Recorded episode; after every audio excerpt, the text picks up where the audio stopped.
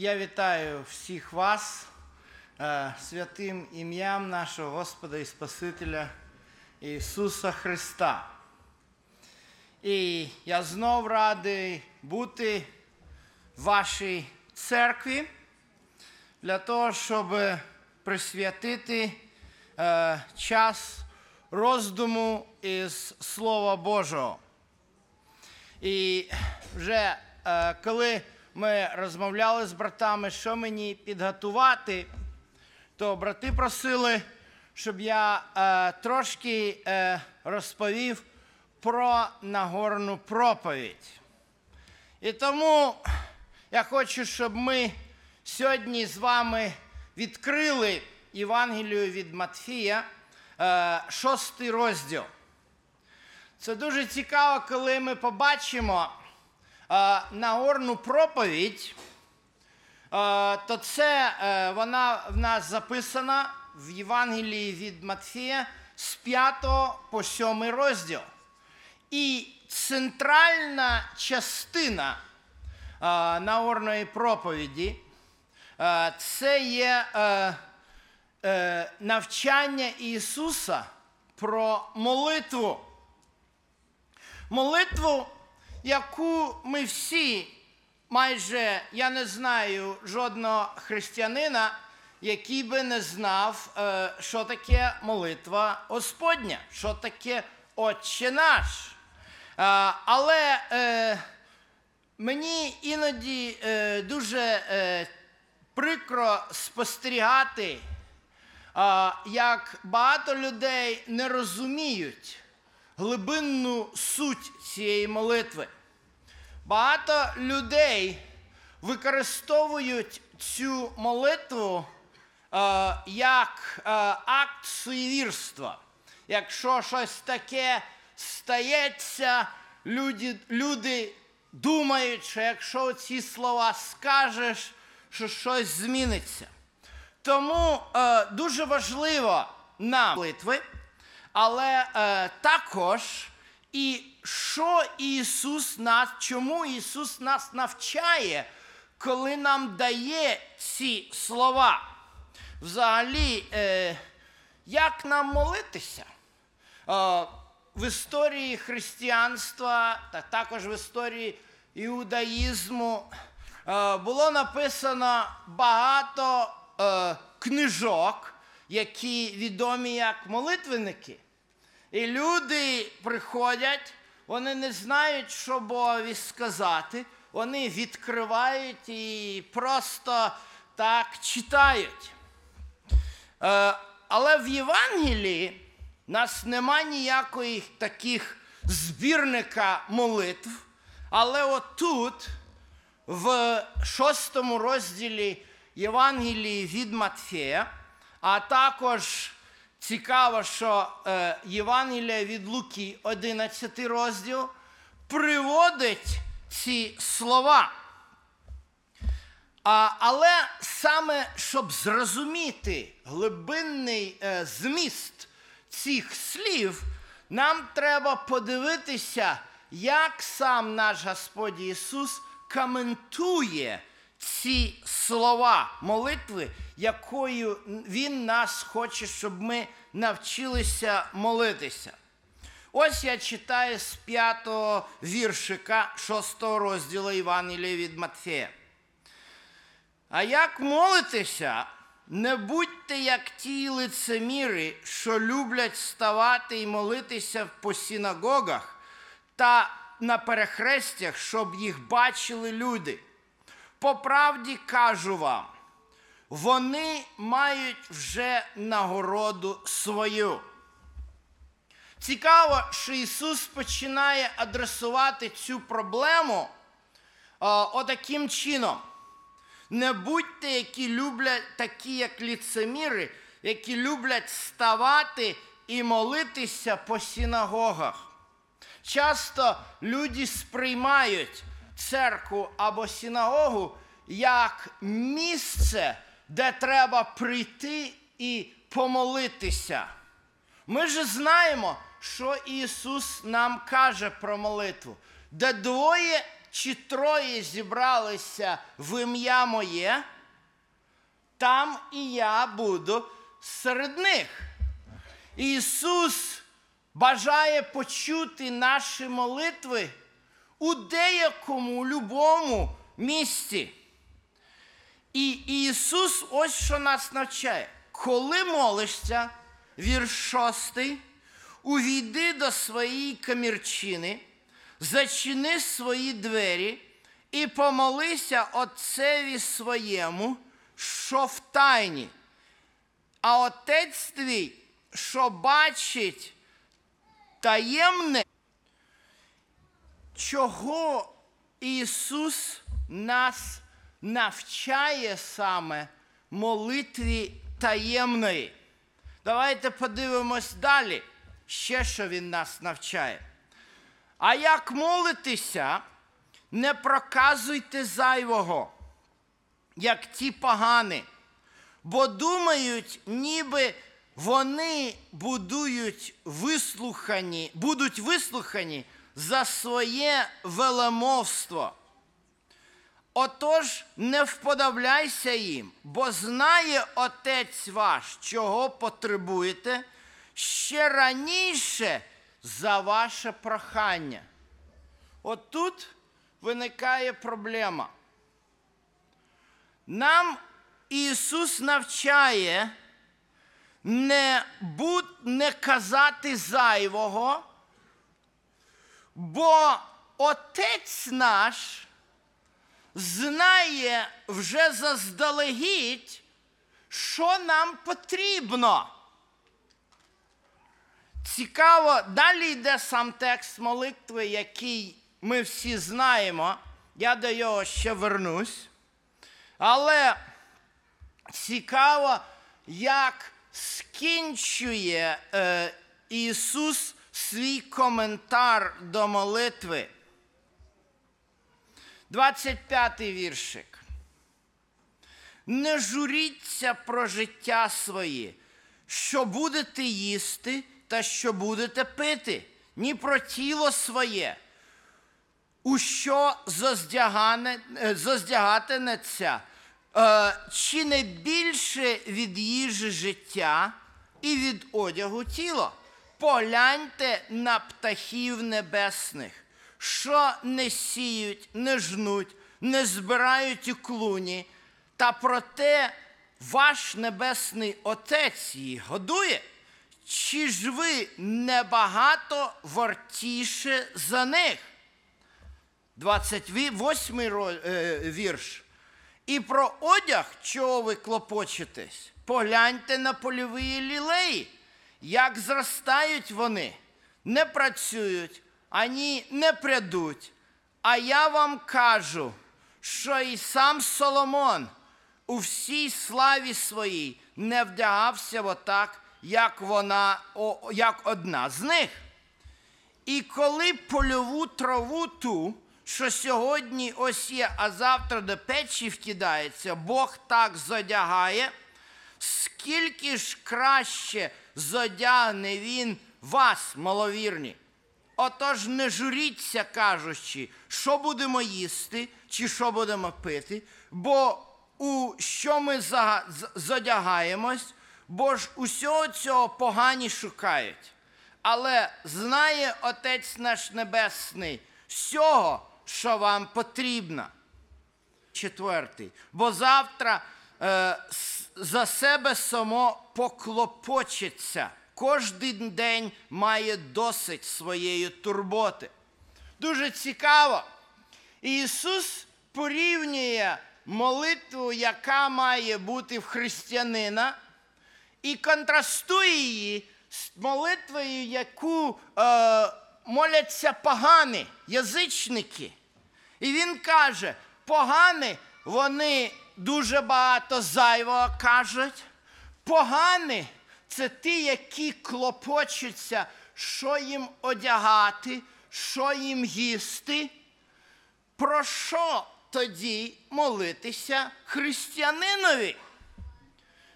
Це дуже важлива проблема. Я скажу саме про себе. Коли я прийшов до Христа навернувся з миру, я сам думав, а про що я маю молитися? Ну, добре, щось мені тут треба. Я вже сказав, та скільки ж мені це казати можна, чи повторювати?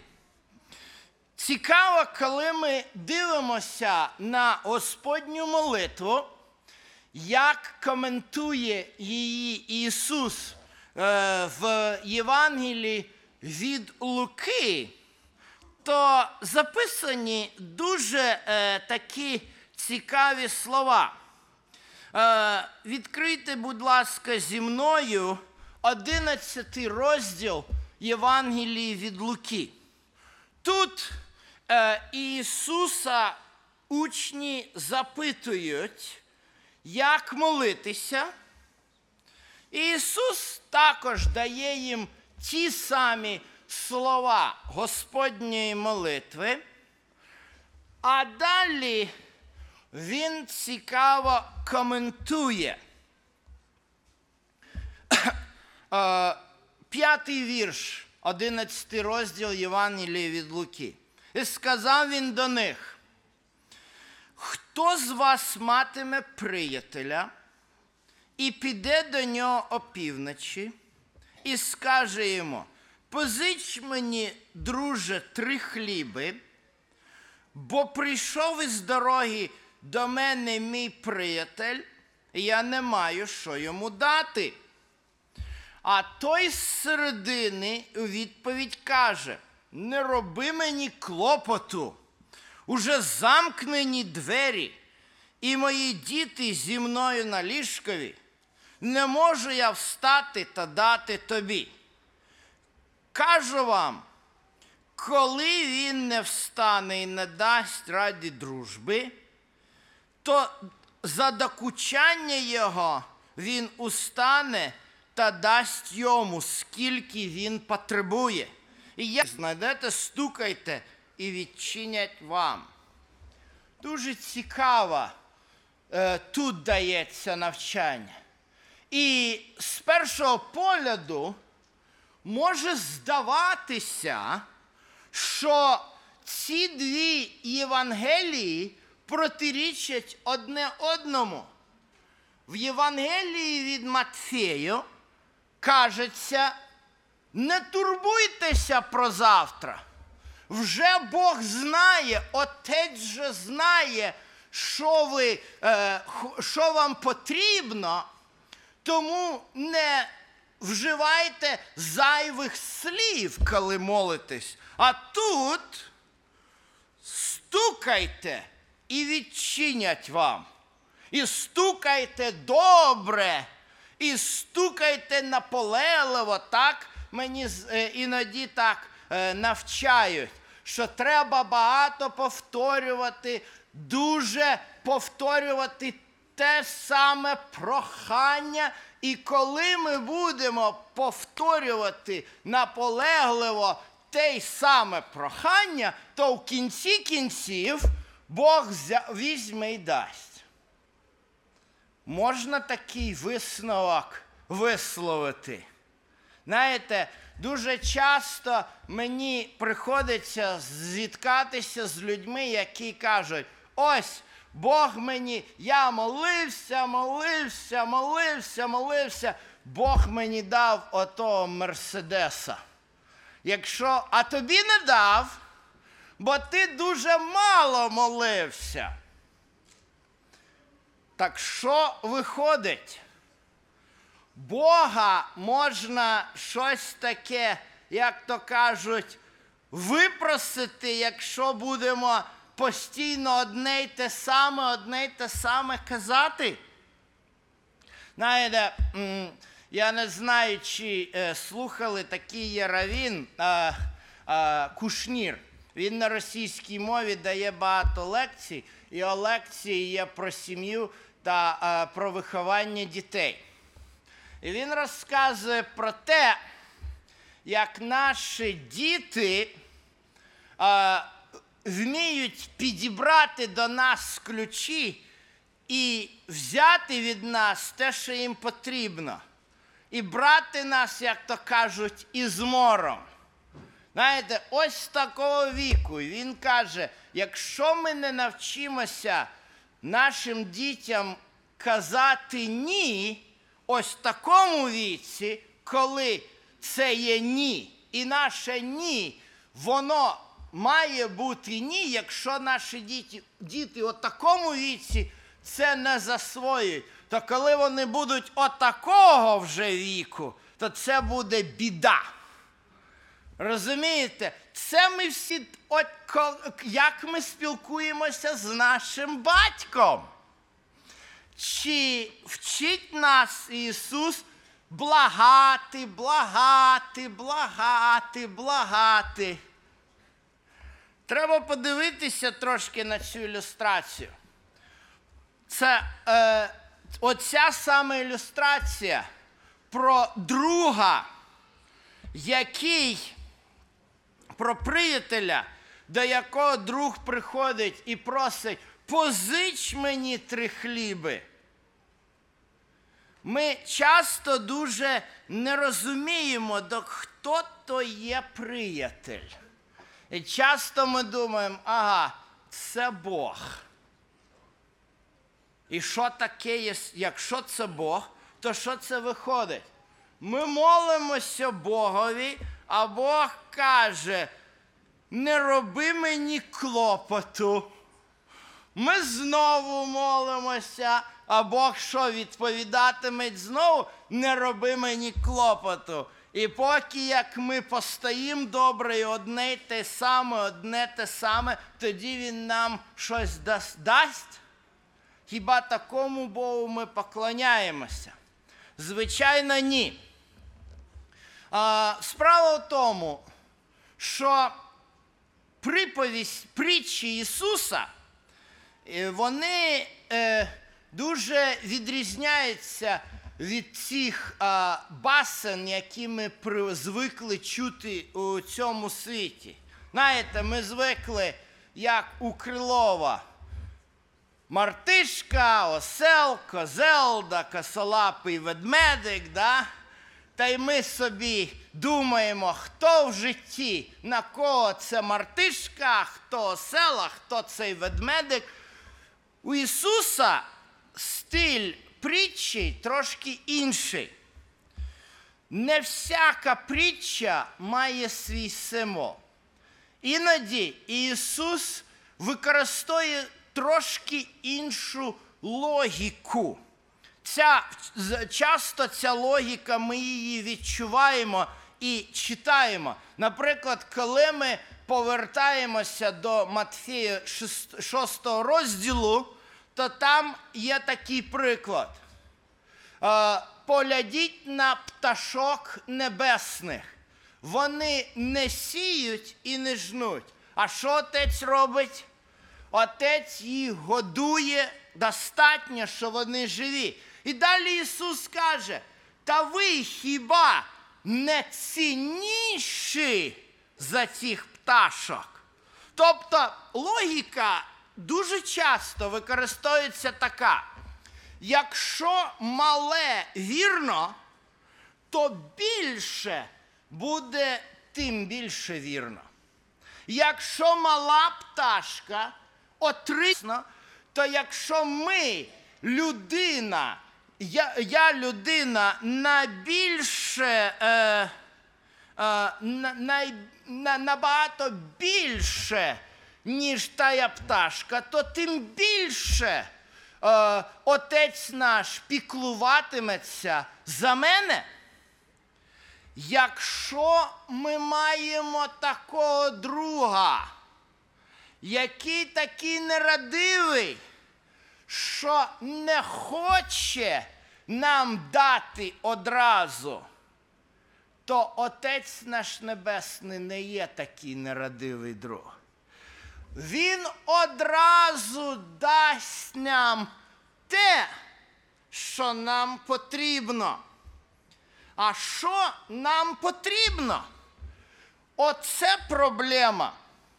Дуже часто цей вірш дев'ятий просіть і буде дано вам, сприймається Нібито нам можна просити все, що завгодно. Але дивіться, як нам це тлумачить саме Ісус. Одинадцятий вірш. І котрий з батьків, як син хліба просимо, подасть йому камення. Або як яйце він просимо, проситиме, подасть йому скорпіона. Але дивіться, чим це, ця, е, цей тлумачення закінчується у 13 вірші. Отож, коли ви, бувши злі, потрапите добрі дари своїм дітям давати, скільки ж більше, бачите, ця сама логіка, скільки ж більше Небесний Отець подасть що? Духа Святого, не Мерседеса, не багатої хати, не високооплачуваємої роботи, а Духа Святого потребуємо ми вперш і, і саме головне. Бо Дух Святий вже нас навчає, що нам на сам справі потрібно. Оце то, що нам пообіцяв наш Отець Небесний.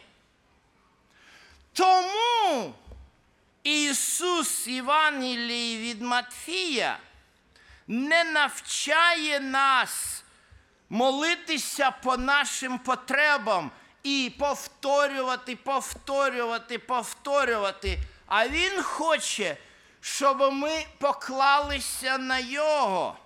Тому Він каже: не вкладайте скарбів на землі, вірш де журиться про життя своє, що буде їсти, що буде пити. Він каже, не журіться 34 розділ, вірш 6 розділу про завтрашній день, бо завтра за, само, е, за себе само поклопочеться. Дух Святий здібен на позбавити нас від страхів, які у людей є. А самий великий страх то є страх за завтрашній день. Про що тоді молитва Господня? Друзі мої, давайте вдумаємося в зміст слів. Ви розумієте, цю молитву дав Ісус, іудеї знали давно.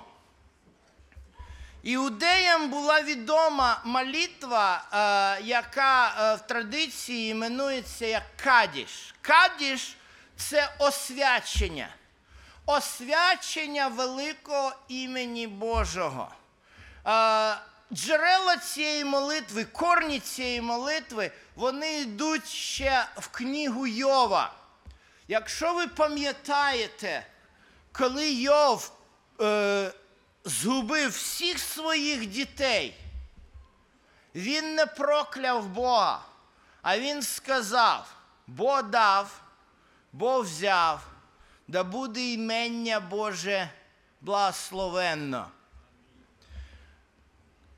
Всякий раз у юдейській традиції, коли е, людина е, губить е, чи е, батька, чи мати, чи когось, е, якщо смерть у родині, то вони завжди вимовляють молитву Кадіш, щоб все одно ім'я Боже святилося. Бог бере, Бог дає, але Його імення да буде благословенно. І тому молитва починається з благословіння імені Бога. Кадіш починається так, да буде благословенно і прославлено святе ім'я Боже. А молитва то точно так же. Отче наш, що єси на небеси, нехай святиться ім'я Твоє. А далі йдуть пункти, по яких Ісус бажає, щоб ми кожний час, молячися до Бога, могли розмишляти. По-перше, хай прийде царство. Ісус закінчує слова навчання про молитву. Шукайте преж, е, всього чого? Царства Божого.